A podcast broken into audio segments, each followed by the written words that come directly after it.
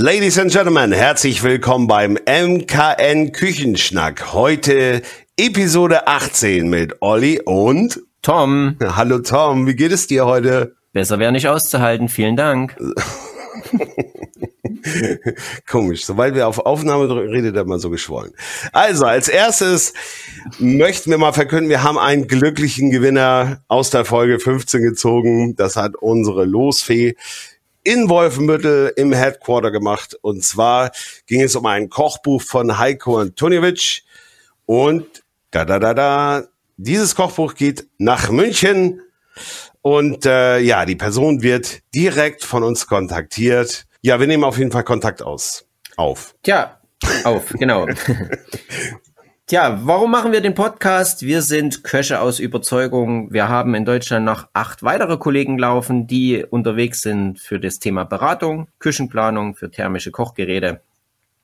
Wir machen den Podcast für euch, liebe Köchinnen und Köche, für Betriebsleiter, Küchenleiter und alle Kochinteressierten, um euch Charaktere vorzustellen, so wie auch heute, die uns auf dem Weg im Bereich von Einweisungen, Schulungen, Küchenplanungen über den Weg laufen.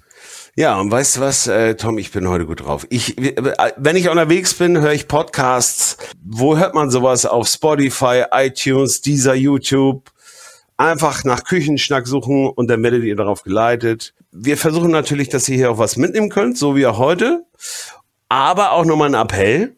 Wir würden uns auch super freuen, wenn ihr mal dabei sein wollt und eine schöne Geschichte für uns habt. Dann wendet euch einfach an podcast@ mkn.de und schreibt uns. Ne? Oder ihr kennt jemanden, der müsste unbedingt mal hier in diesem Podcast mit rein an die gleiche Adresse podcast.mkn.de. Genau, kommen wir zur heutigen Folge. Wir gehen heute mal wieder in eine neue Region Deutschlands, wo wir bis jetzt noch gar nicht gewesen sind. Wir gehen heute mal nach Franken. Und wir wollen ein Thema aufgreifen, was wir in der zweiten Folge mit dem Stefan Spitzer schon mal angerissen haben. Wir gehen in die Inhabergastronomie und vor allen Dingen auch in den Küchen, wo die ältere Generation an die jüngere Generation übergibt. Und das ist natürlich in der heutigen Zeit auch durch Corona eine besondere Herausforderung. Und in der Region, wo unser heutiger Gast herkommt, der ist im Hintergrund schon dabei, der ist die ganze Zeit schön brav und schön liebe. Jetzt muss er noch 20 Sekunden ausholen, dann aushalten, dann holen wir ihn mit rein. In der Region, wo er herkommt, gibt es nämlich ganz, ganz viele Beispiele. Ich zähle mal ein paar auf. Wir haben zum Beispiel in Hersbruck das Hotelrestaurant Bauer. Wir haben in Wilhelmsdorf die Brauereistuben. In Vierret bei Bamberg den Mainlust. Wir haben das Rote Ross in Altdorf. Wir haben in Wellheim bei Ingolstadt die Jurahöhe. In Kadolsburg die Weinstube Zeitinger. Der Landgasthof Kraft in Kürdorf bei Nürnberg oder in Zipplingen Gasthof Stempfle. Das sind alles Kameraden, die ähnlich gelagert sind. Und nun ist es soweit. Ladies and Gentlemen, wir begrüßen Herrn Stefan Großberger vom Gasthaus, Gasthaus Großberger in dem Ort, den in Deutschland jeder kennt. Unter Steinbach. Servus Stefan, schön, dass du dir die Zeit genommen hast. Hi Olli, hi Tom. Schön, dass ich ähm, bei euch mit, mit äh, live dabei sein darf. Eine sehr, sehr schöne Erfahrung. Vor allem die Einleitung ist ja Wahnsinn da so kennt man den Tom Klein ja gar nicht so, so wortgewandt. Das ist ja, das ist ja wunderschön, muss man da fast sagen. Was ich dazu sagen muss, ähm, mein äh, Unter Steinbach, das ist so quasi der Big Apple von Mittelfranken. Man darf das nicht vergessen. ähm, wer Unter Steinbach nicht gesehen hat, der hat die Welt einfach nicht wirklich erfahren. Das muss man schon mal so klipp und klar sagen. Wie viele, wie viele, wie viele Einwohner hat Obersteinbach? Stefan? Untersteinbach, bitte, da legen wir auch wirklich gesteigerten Wert auf. Ähm, Untersteinbach, wir haben, ich glaube, mittlerweile um die 150 Einwohner äh, die, ja, nee, aber Moment, es kommt noch besser. Wir haben ungefähr, glaube ich, rund um, um die 70 äh, Pferde äh, und äh, jede Menge Hunde. Aber nichtsdestotrotz ist doch die zweitbeinige Gesellschaft doch noch in Überhand. Aber das ist, äh, dieser ländliche Charme ist bei uns einfach nicht wegzukriegen. Jetzt erklär mal genau, wo, wo liegt Untersteinbach? Also unter Steinbach liegt im Fränkischen, eigentlich noch im fränkischen Seenland. Das ist, äh, da sind wir aber eigentlich auch wieder fast ein bisschen außen vor. Wir liegen genau zwischen, ähm, in dem Dreieck zwischen A9, A6, das ist bei Abenberg, die Burg Abenberg ist für viele ein Begriff. Georgensgmünd ist äh, da in der Nähe, wir gehören zum Landkreis Rot. Eigentlich, das ist, Rot ist den einen oder anderen Triathleten bekannt. Ja, Nürnberg und Rot ist das mal so dazwischen. Also 150 äh, Seenort ist jetzt nicht so einer, wo sofort im Navi aufblickt und sagt, da muss man hin. Und weißt du was? Ich bin, ich bin jetzt schon so heiß, ich werde es tun. Äh, das ist hier ein Versprechen. Das nächste Mal, wenn ich da so Richtung München äh, fahre, was vorkommen wird. Und ähm, viele Zuhörerinnen und Zuhörer bestimmt auch. Jetzt habe ich mal eine, eine Frage, Stefan, an einem durchschnittlichen Sonntagmittag. Ja. Und, und wir stellen uns mal vor, es ist kein Corona. Äh, wie viele Essen macht ihr denn da so? Ähm, unterschiedlich also hört sich jetzt blöd an, unterschiedlich. Im Sommer haben wir etwas mehr Kapazität, da wir einen Biergarten vorm Haus haben. Ähm, liegen wir jetzt so teilweise zwischen 90 und kann auch schon mal 140 auch sein. So ist es nicht. Also normalerweise im Schnitt liegen wir so bei 100, 110, sind wir eigentlich schon immer gut mit eingependelt. Es ist aber Sonntagmittag. Im Sonntagmittag ticken die Uhren in Fränkischen etwas anders. Warum? Weil wir da einfach ähm, die Tradition noch aufrechterhalten haben und eben diese klassische fränkische Bratenküche eben mit äh, weiterzuführen, die meine, meine Eltern äh, angefangen haben mit einzuführen, mit eben diesen, diesen klassischen fränkischen Scheufele mit einem Schweinebraten, einem Sauerbraten, wo man einfach auch, wo halt Oma mit den Kindern schnell zum Essen kommt, weil man schon immer nur sonntags zum Essen gekommen ist. Was mich zu der Frage bringt, Stefan, was mich zu der Frage bringt, erklär uns doch mal bitte die Historie des Gasthaus Großberger. Wie viele Generationen habt ihr und wie ging die ganze Kiste mal los? Also das ist eigentlich äh, relativ, relativ schnell erklärt. Wir sind jetzt seit 1913 ist dieses Haus in Familienbesitz. Wurde von meinem ähm, Urgroßvater, genau Urgroßvater, dem Hans Großberger, also äh, der Name ist bei uns auch etwas Programm, der hatte das, hat es übernommen. Da ist sogar noch der Kaufvertrag mit da, äh, wie, wie viele äh, Milch das der, wo es verkauft hat und so, haben wir übernommen. Dann Hans Großberger hat es dann übergeben an meinen Opa. Das ist dann der, der, der Georg Großberger. Halt, Quatsch, jetzt habe ich die Generation vergessen. Georg Großberger hat es gekauft, hat es übergeben an Hans Großberger, der hat es dann wieder übergeben an meinen Opa, den Georg und mein Vater ist der Hans und die haben dann eigentlich angefangen, ähm, dieses, dieses Wirtshaus wieder mehr zu einem Speiselokal umzubauen. Mein Opa, mein, mein Großvater ist eigentlich ursprünglich Landwirt gewesen und dann hat sich die Historie eben so ergeben, dass äh, sie haben uns da eigentlich auf die, auf die Gastronomie mehr spezialisiert. Also da muss ich ja. sagen, mal, mal, wir kommen alle aus der Lebensmittelbranche, also mein, mein Opa hat in der Nachkriegszeit doch Metzger lernen dürfen und können. Und es hat sich dann mehr oder weniger so über die Jahre hinweg durchgezogen. Stefan, ich kann jetzt schon sagen, äh, Olli macht gleich die nächste Frage. Ich kann jetzt schon sagen, Olli liebt jetzt schon deinen Dialekt. Ich sehe ihn vor mir und er, er, er, er hängt an deinen Lippen. Er hängt an deinen Lippen und wir haben natürlich dann noch ein paar Sachen vorbereitet für Olli, weil, weil es gibt eine Beziehung zu Olli zu Franken, aber ja. Olli, erstmal die nächste Frage.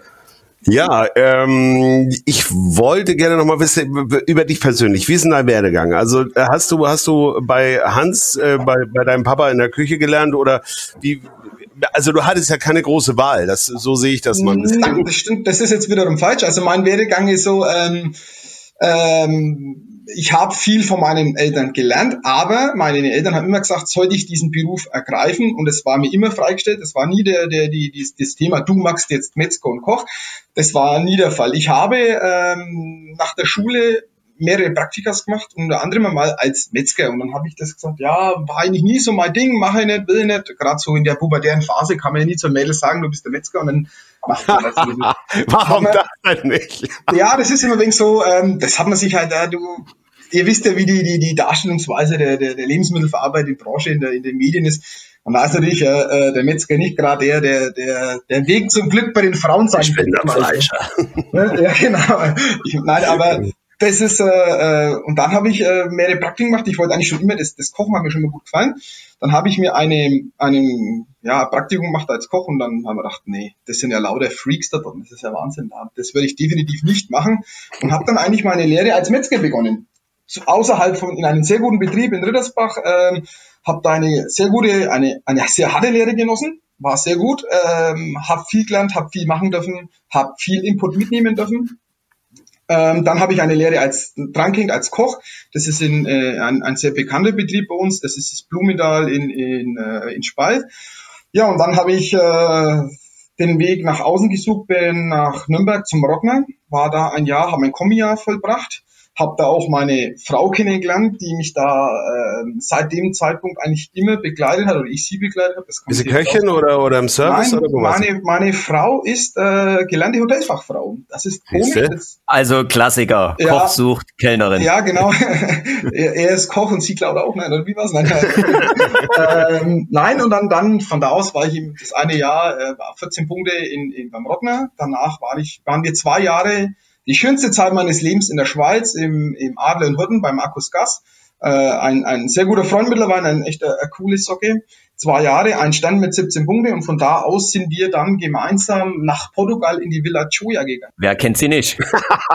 zwei, zwei Sterne, äh, zwei Sterne wow. Portugal brutal. Das war mit Abstand das härteste, was man sich, glaube ich, im Kochleben, glaube ich, vorstellt. Brutal. Das ist ja, also in, in, Hoch, in, in Hochdeutsch zu sagen, ja, äh, wirklich äh, eine, grenzwert, eine grenzwertige Erfahrung. Nein, war wirklich gut, viel gelernt, viel gespielt. Jetzt sag den Namen nochmal, wie hieß das in Portugal? Villa, Villa Choya. Dieter Cucina, zwei Sterne, war lang das beste Lokal in in äh, Portugal, Algarve. Total geile Lage, war echt super schön, aber wenn du in der Früh um äh, 8 in die Küche gehst und abends um 2 irgendwann einmal total geschunden Haus kommst, ist dir die Lage drumherum irgendwann auch mal wirklich egal. Da kann man, da kann man dann natürlich verstehen, dass man wieder zurück nach Untersteinbach möchte. Ähm, ja, Tom, das hört sich jetzt blöd an, aber ich habe da dort gelernt, wie man wirtschaftlich arbeitet. Das ist okay. echt verrückt. Und das ist eigentlich, ähm, um diesen, diesen meinen Werdegang wirklich abzuschließen. Ich war da noch mal ganz kurz in, in, in London, habe mich da mal kurz versucht, äh, aber englische Küche mit der französischen traditionellen Küche ist nicht, eher nicht so geil.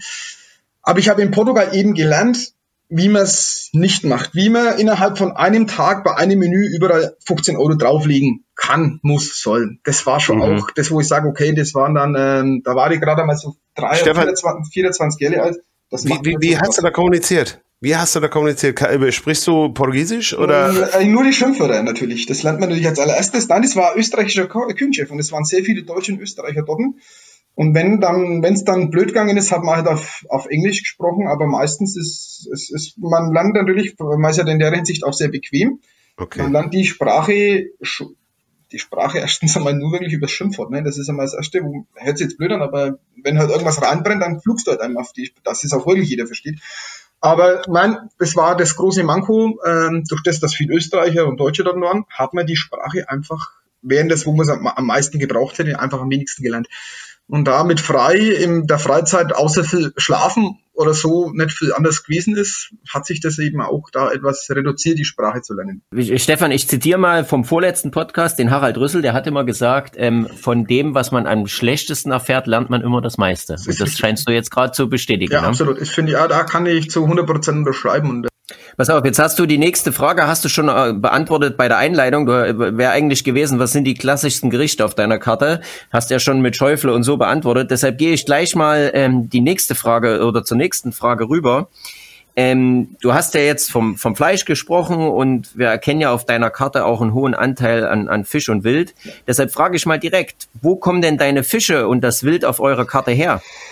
Ja, das ist eigentlich ganz einfach zu erklären. Ähm, wir da wir ja immer noch im ländlichen Bereich sind und immer auch noch äh, die Landwirtschaft, die mein, mein Großvater eben gemacht hat und das mittlerweile ein, ein extremes Hobby von mir geworden ist. Also ich habe jetzt keinen, ich sammle nicht Sportwägen oder sowas, sondern ich mache wahnsinnig gern Ackerbau und Landwirtschaft. Wir haben, wir haben äh, unsere Karpfenweihe selber, also unsere Karpfenteiche selber. Wir haben ein, ein Hirschgehege selbst und wir haben den Ackerbau. Das Futter dafür bauen wir selbst dafür an. Also das mache ich nebenbei noch zu meinem Betrieb, zu dem, was ich äh, mache ich das nur Olli, Olli schüttelt mit dem Kopf gerade. Ja, aber also, ich, ich, ich, bin begeistert. Das ist äh, und, äh, krass. Mein, mein, Vater, mein Vater ist Jäger. Wir haben das Revier in, in, in Untersteinbach. Wir, wir, mein Vater ist noch der, die alte, alte äh, Sorte Jäger, der sagt, ähm, äh, hegen und pflegen. Also es ist nicht nur, man geht raus und schießt irgendwas über den Haufen und dann ist gut, sondern nein, man, man geht bewusst raus. Das ist für mich eigentlich immer sehr wichtig. Die Nachhaltigkeit in diesem Bereich ist sehr, sehr wichtig.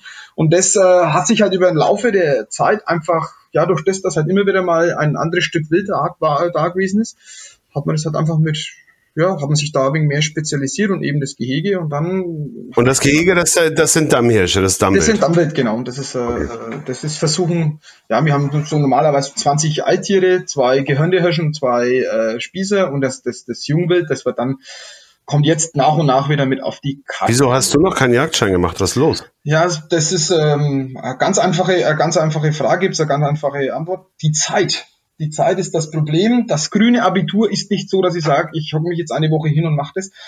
Aber, Aber was nicht ist, kann ja noch werden. Auf, auf jeden Fall, geplant ist es. Bloß wann ist, ist die Frage? Das ist ja klar. Ne? Es gibt ähm, ein Thema, was dem Olli als Norddeutschen besonders an Herzen liegt. Ne? In den Monaten mit dem Buchstaben R gibt's ja ein besonderes Produkt auf der fränkischen Speisekarte.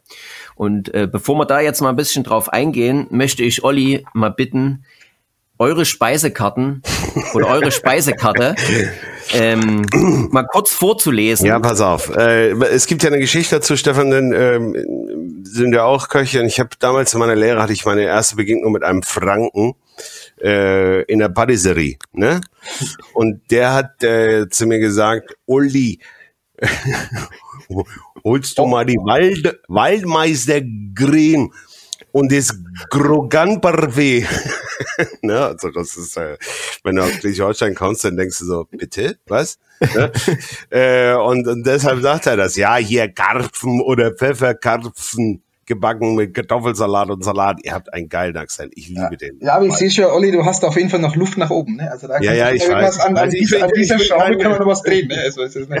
Nein, äh, es, es ist richtig, äh, man muss Gott für alles danken, besonders für den Mittelfranken. Und das Natürlich ist unsere äh, Sprache etwas, etwas, ich sage mal, etwas robuster, etwas härter. Ähm, ich ich versuche mich jetzt auch hier etwas zusammenzureißen. Ich glaube, wenn jetzt noch ein Franke gegenüber sitzen würde und wir würden uns in unseren Dialekt und in unser Ding verfallen, dann wärt ihr, wärt ihr beide eh raus. Ne, ihr würdet ja, jetzt okay. nur mal sagen, ähm, nee, nee. Ihr, ihr, würdet den ersten Podcast mit Untertiteln machen müssen wahrscheinlich. Das, das was du jetzt sagst, äh, redest, ist für dich Hochdeutsch. Ich verstehe. Jetzt noch mal eine Frage. Scheuwelle.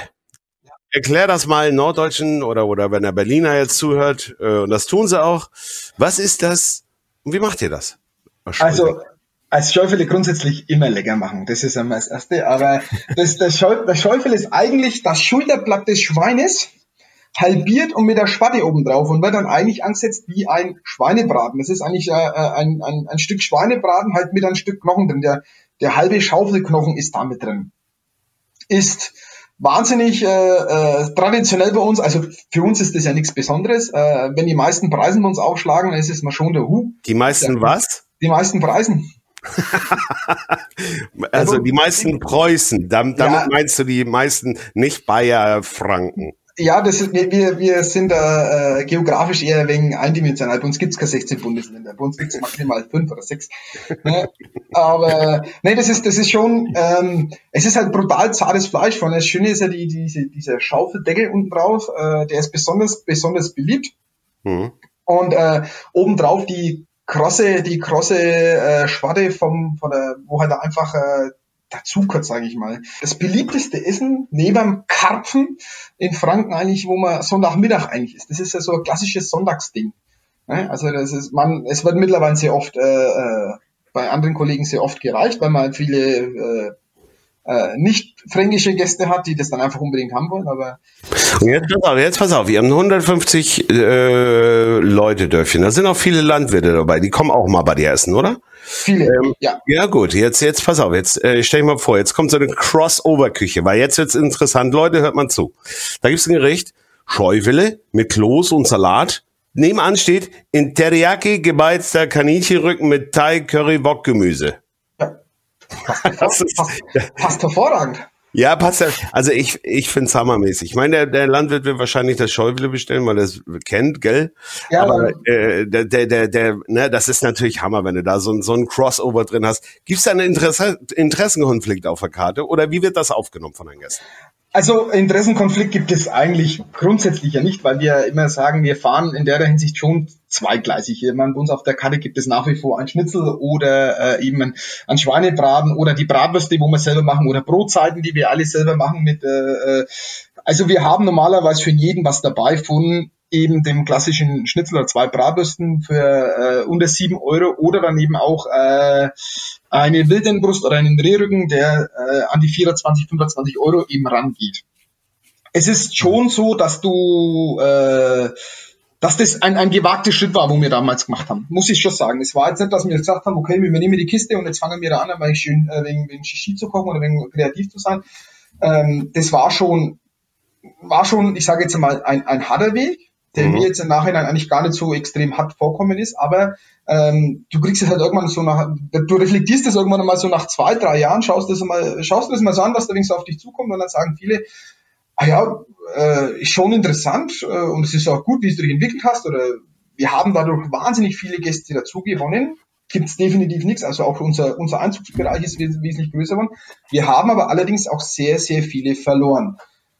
Ich habe halt immer dieses Glück gehabt, ich habe einen Betrieb übernommen, äh, der schon immer sehr, sehr gut gelaufen ist. Ich konnte mich eigentlich in der Hinsicht immer austoben und ich konnte, also muss ich immer sagen, äh, mit relativ. Die haben dir die Sachen verziehen. Ja, schon, schon. Nein, es ist, es ist wirklich so. Aber es ist halt nach wie vor auch immer noch der Spagat zwischen, äh, zwischen Rinderfilet und zwei Bratwürste. Ich sage immer, das Leben ist nicht immer nur Rinderfilet. Es muss ja. auch mal zwei Bratwürste geben. Das so muss ist auch es. mal so sein. Und Was mich zur, zur Jahreszeit bringt, äh, Stefan, äh, wir haben die Enten- und Gänsezeit vor der Brust. Insofern wird das dieses Jahr auch servieren dürfen.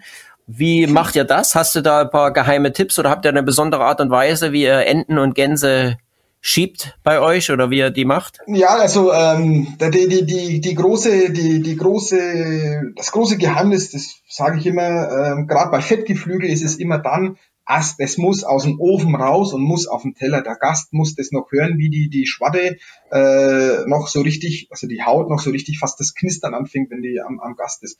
Das ist meine persönliche Philosophie. Ich bin mittlerweile der absolute Fan von Gänseschieben, was im, im Kombi, also nicht mehr den klassischen Bräder. Seit Februar habe ich den auch nicht mehr, diesen klassischen Bräder, weil wir den im, im, im Zuge der, der Küchensanierung eigentlich äh, verbannt haben. Aber ich finde, ähm, also ganz ganz knackig über, über zwei Stunden oder zweieinhalb Stunden schön gebraten und dann frisch auf dem Teller. Gibt nichts Besseres. Kann man eigentlich nicht besser machen, sage ich mal. Natürlich auch die, die Qualität des, des Geflügels muss natürlich dementsprechend auch hoch sein. Auf jeden Fall. Shit in, shit out. Ähm, eine Frage jetzt nochmal aktuell. Wir haben heute den 10. November. Also ist das recht aktuell. Ihr seid jetzt im zweiten äh, Lockdown der Gastronomie. Ja.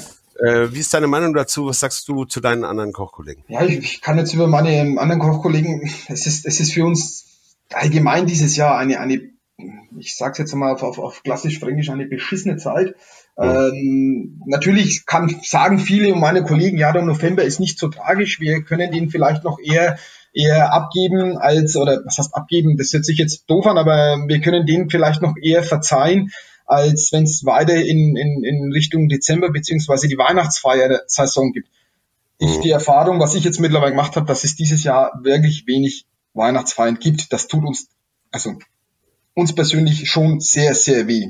Ja. Mhm. Einfach dieses, dieses Banketgeschäft, dieses, äh, ich sage jetzt immer von meiner Sicht her, ich habe eigentlich ein relativ gutes à la carte Geschäft. Mich trifft es jetzt normalerweise, das hört jetzt nicht, nicht, nicht ganz so tragisch, weil mit, mit äh, 75 Sitzplätzen, die bringst eigentlich so relativ mit à la carte auch noch sehr voll. Ich sage mal nicht, der Appell an meine Leute ist immer, wenn man sauber arbeitet und, und es einfach mit, mit, mit Herzblut macht und sowas, das kriegt der Gast auch mit. Ich sage das auch immer ganz bewusst, wenn man sauber arbeitet, transparent arbeitet, ähm, gerade in solchen Phasen mit Corona oder sowas, dann merkt es der Gast unbewusst, dass ein einfach einmal, wenn der fühlt sich dann einfach gut aufgehoben, der fühlt sich dann, äh, ähm, ja, man vermittelt das Gefühl, das, was man, was der Gast vielleicht vor, vor einem Jahr oder sowas kein, nicht interessiert hat. Jetzt ist er mittlerweile so weit, er sagt, ah, die schauen, dass immer schön sauber ist. Da war immer schön Deko am Tisch. Die, ähm, du, wenn du reinkommst, du siehst, wer zum Lokal gehört. Das sind, die haben immer eine gleiche Optik. Ähm, ich, wenn aus der Küche ab und zu mal raus darf, wenn die Kette mal gerissen ist, ähm, dann sehen sie auch, ja, der, der, der zieht immer saubere Kochjacke an, da steht ja die ganze Speisekarte oder schmiert die ganze Speisekarte drauf. Was mich zur nächsten Frage bringt. Du hast es ja jetzt gerade schon mal angerissen, ne? Ihr habt vor einem halben, dreiviertel Jahr die Küche umgebaut. Mal mit kurzen Abriss oder mal mit kurzen Worten. Wie sah die Küche vorher aus und wie schaut sie heute aus? Oder was hast du vorher in der Küche gehabt und was hast du jetzt drin? Also ähm, zuvor Unsere Küche war 32 Jahre alt, also das war dann auch an der Zeit, wo man gesagt hat, man kann sie. Aber unsere Küche war nach 32 Jahren auch immer noch gepflegt und sie ist wirklich hundertprozentig gelaufen. Aber die Küche war für das, was wir mit dem Teriyaki Schäufele auf einmal machen wollten, definitiv zu klein. Ähm, wir haben uns dann über längeren Zeitraum einfach entschieden, wir müssen, wir müssen diesen radikalen Schnitt einfach machen und nicht nur einfach einen Block rein und einen neuen Block raus, also den alten raus und den neuen rein, sondern wir müssen das räumlich einfach nochmal komplett umgestalten. Wir mhm. haben unsere Küche verdoppelt, die Größe des, der Küche verdoppelt und haben uns einfach dadurch äh, privat noch mehr, mehr Freiraum verschafft, weil wir dieser Mischbetrieb früher als Familie, wir wohnen in dem Haus mit drin, konnten wir dann einfach damit äh, ja äh, damit vereinigen, also da zumindest abschließen das. Und die Entscheidung war immer eigentlich, ja, äh, in der Schweiz habe ich auf Induktion gekocht und wir hatten immer einen Gasherd mit äh, sechs Flammen und eine Glühplatte und einen kleinen Grill und zwei Fritteusen. Ja, wie bringst du das jetzt am besten hin? Durch das, dass, ist, dass das ja mein, mein, mein Job ist, mein, mein Haus ist, mein Leben ist und ich kann nichts anderes, dann hat man gesagt, na ja, dann entscheidet man sich für eine Küche, die mich auf jeden Fall aushält, die äh, qualitativ auf einem, auf einem, ja, ich sage mal, am höchsten Niveau ist, weil man einfach selber damit arbeitet. Und dann sind wir da eben auf diese, auf diese verschweißte Blockart gekommen. Und dann haben wir gesagt, okay, wir reißen Gas raus, machen komplett auf Elektro, wir gehen auf, auf Induktion, haben einen kompletten Induktionsherd mit reingebaut, auch mit dem Grill. Und ähm, ich muss sagen, Stand heute äh, ich habe das einfach fünf Jahre zu spät gemacht, weil es sowas von geil ist, auf so einen Teil zu arbeiten, dass nicht mehr schneller geht. Das, das sagen nicht bloß ich, das sagen meine ganzen Kollegen, meine ganzen, meine Mädels, die bei uns in der Küche sind, die sagen einfach, das ist ein Traum. Du bist einfach. Ein Traum? Ja, ein, ein Träumchen Edelstahl, sage ich dann. Ja, ne? ja. Äh, Stefan, ich habe da mal eine Frage, weil das ist jetzt gerade interessant. Wir haben nämlich Reaktionen, wir kriegen Reaktionen auf unserem Podcast. Ne? Da wird zum Beispiel geschrieben, oh Mensch, ihr geht jetzt da so offensiv rum, äh, da, da gibt es ja Leute, es gibt ja auch Wärmermarktbegleiter da draußen, sage ich mal, die, die sagen, äh, du brauchst nur noch äh, multifunktionelle Gargeräte und so weiter. Die sagen natürlich, Hellblöcke, absolut unnötiges Zeug. Und du bist ja nun ein junger Küchenmeister und hast wirklich eine hohe, hohe Fachkenntnis äh, erlangt schon in den letzten Jahren, aber hast trotzdem dir einen Herdblock ausgesucht dazu, um, um, um dort dieses Essen zu bereiten. Was beantwortest du denen, die jetzt mal so kritisch hinterfragen? Das ist doch überhaupt nicht mehr zeitgemäß. Ja, ich meine, das, das ist eine ganz einfache Geschichte. Die Frage, du musst immer, immer, ich hinterfrage immer den, der mir die Frage stellt. Das ist mal das Erste. Ähm, ich habe das, ich habe Kochen gelernt. Ich habe Kochen, äh, dass, dass wir, wir Küche beherrschen das Feuer. Das war ja, für Mann. uns. Wir haben das, wir haben das einfach wir haben das gern und wir wollen das, dass wir einfach, dass man mal, dass es spritzelt, dass es spratzelt, dass es, ja, Mann. Dass, es, dass es riecht, dass wir einfach, das ist, das ist unser, das ist unser Feeling. Wir haben damit kein Problem, wenn unsere Hände mal mit, mit, mit einer Ölspritze verbrannt sind oder sowas. Das macht uns ein Stück weit sogar noch ein bisschen geiler, das muss ich fast sagen.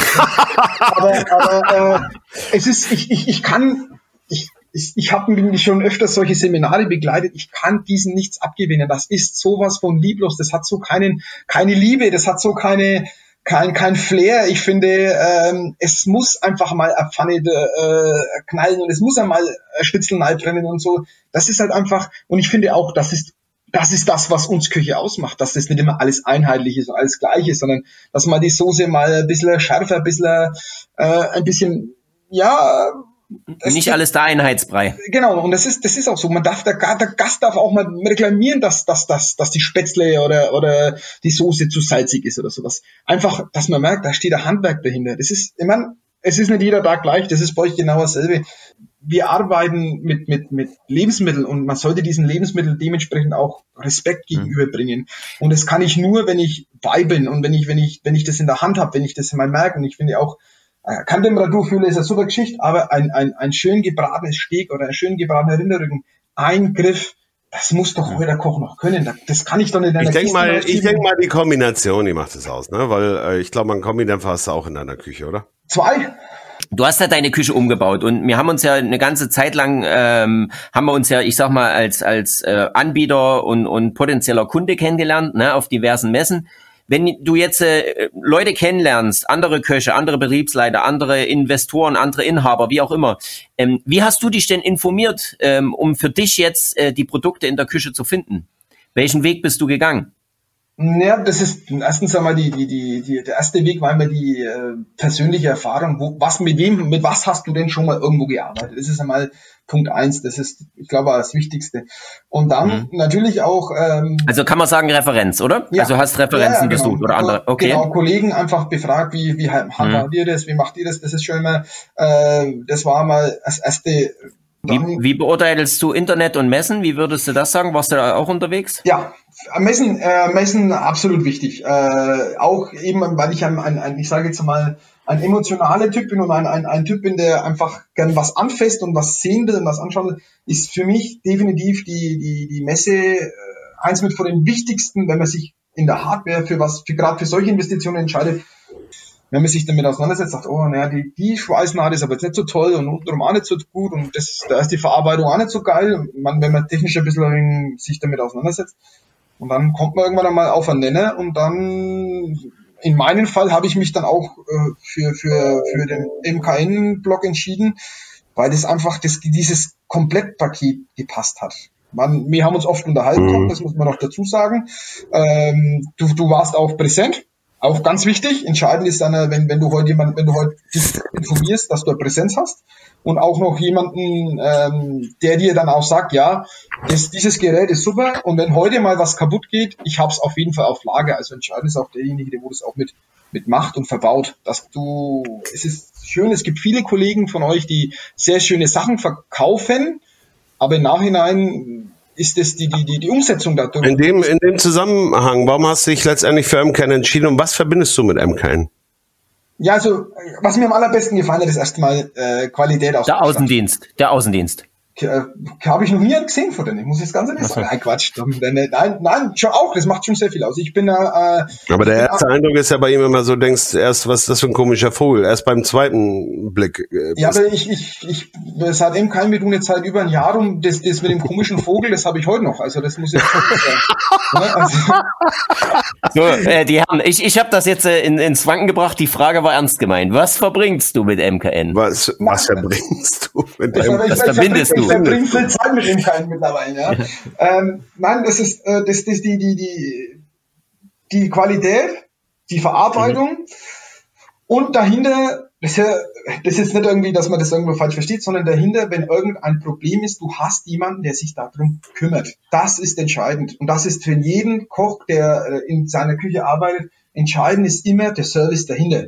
Und natürlich unsere Fachhändler auch vor Ort. ja, die, die einen geschulten Service haben und, und ohne die wären wir, wären wir auch nichts. Ne? Genau, das ist, das ist eben die, die Entscheidung. Und da habe ich gesagt, mach das, das funktioniert, das geht, das ist äh, erprobte Technik, das ist äh, äh, da steht jahrelanges Know-how dahinter und dann entscheidest du dich für, für solche, äh, ja, ich sage jetzt einmal auch den, den Mercedes unter den, unter den Herdblöcken und weil du sagst, naja, ich mache das ja nicht für irgendjemanden, das ist keine Pachtwirtschaft, sondern für mich selbst und dann sagst du, okay, jetzt holst du dir so ein Gerät her, da wo du die nächsten 20 Jahre, 25 Jahre auf jeden Fall glücklich damit bist und das war für mich entscheidend.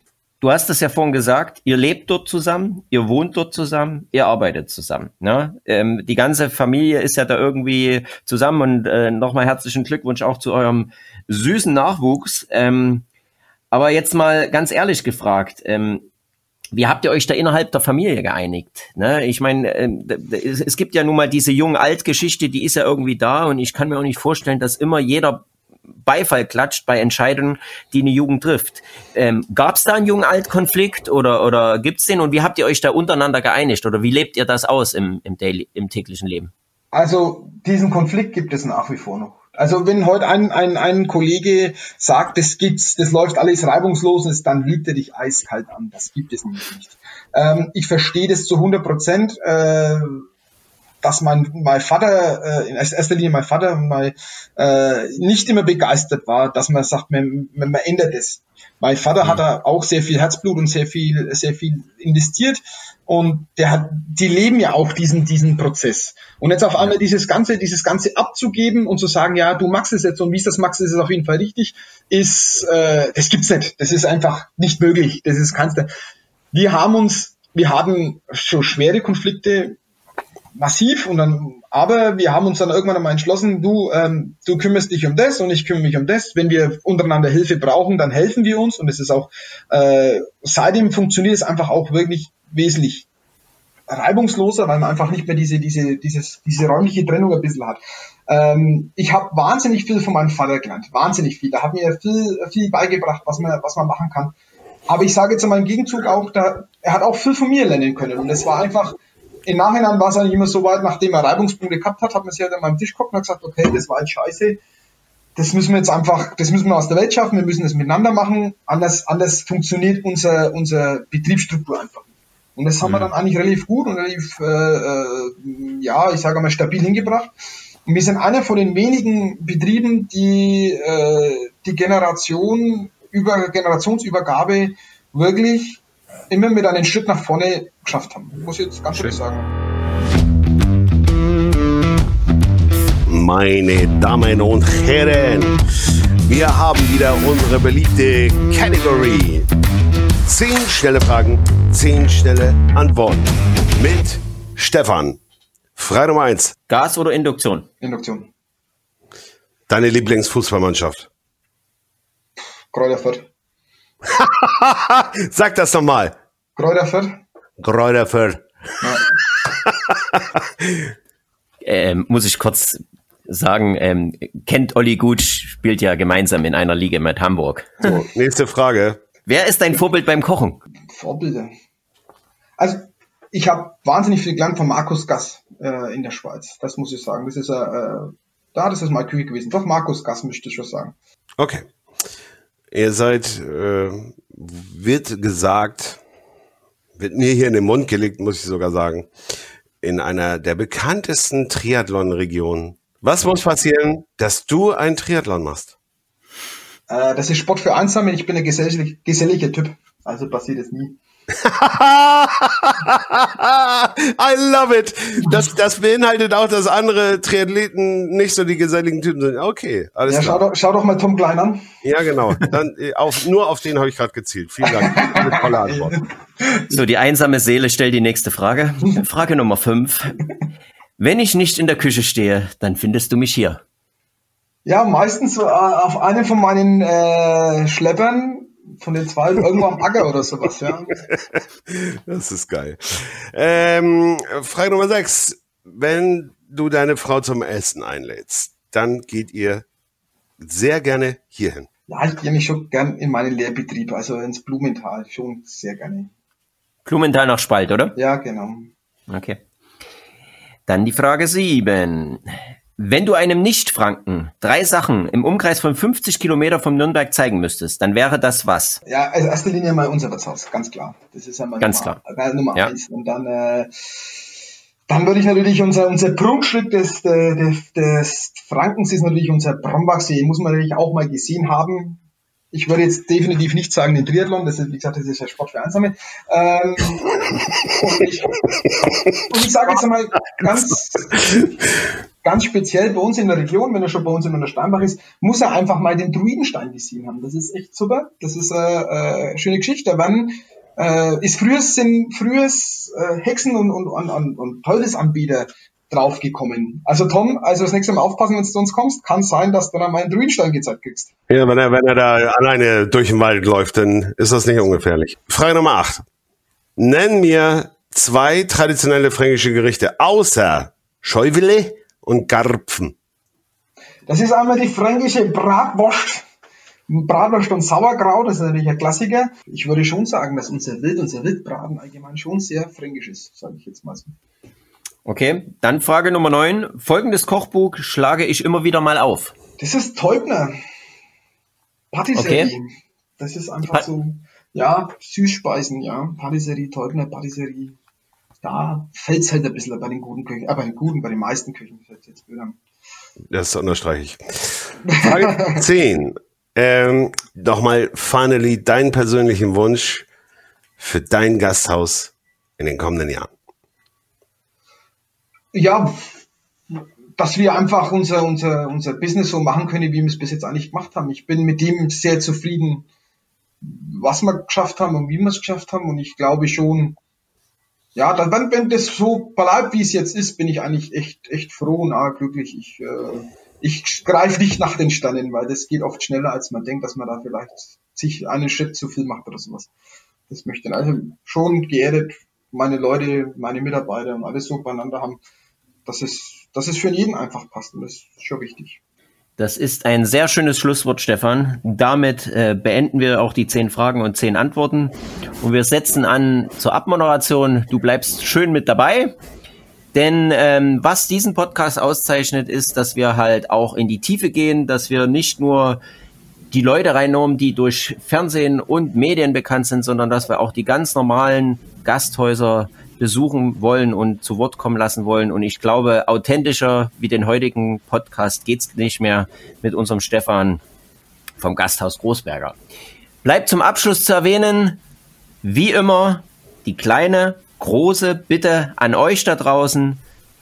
Liked uns, abonniert uns bei Spotify, gerne auch bei Facebook oder Instagram das teilen mit einem kleinen Kommentar drinne oder mit einer kleinen Info drinne. Das hilft uns sehr, sehr weiter, um die. Komm, da habe ich noch mal einen Wunsch. Ich habe noch mal einen Wunsch. Schreibt mal was in die Kommentarleiste bei Facebook. Ne? Äh, wir, wir sind auch hart im Nehmen, wir haben dickes Fell. Also wenn es positive, negative Kritik ist, wir würden uns unheimlich mal über ein paar Kommentare bei Facebook freuen.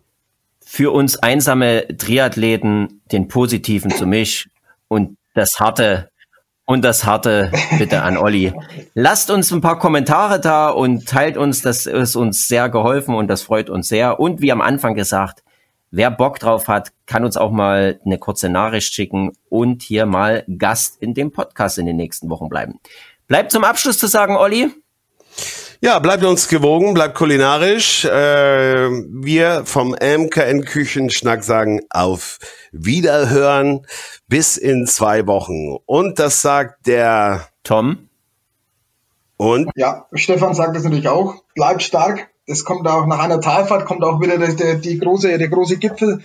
Ich sage meinen Kollegen, bitte bleibt so, wie ihr seid. Wir müssen, wir dürfen unser Feld nicht einfach so räumen. Das ist eigentlich das wichtigste Brillieren an meine ganzen Kollegen haut's raus, zeigt, wer, wer wir sind. Und auch vielen Dank nochmal an Tom und Olli, dass ich heute Gast sein durfte bei euch. Vielen Dank. Das war super nett, dem ist nichts hinzuzufügen. Auf Wiedersehen und auf Wiederhören sagt auch Olli. Bis bald.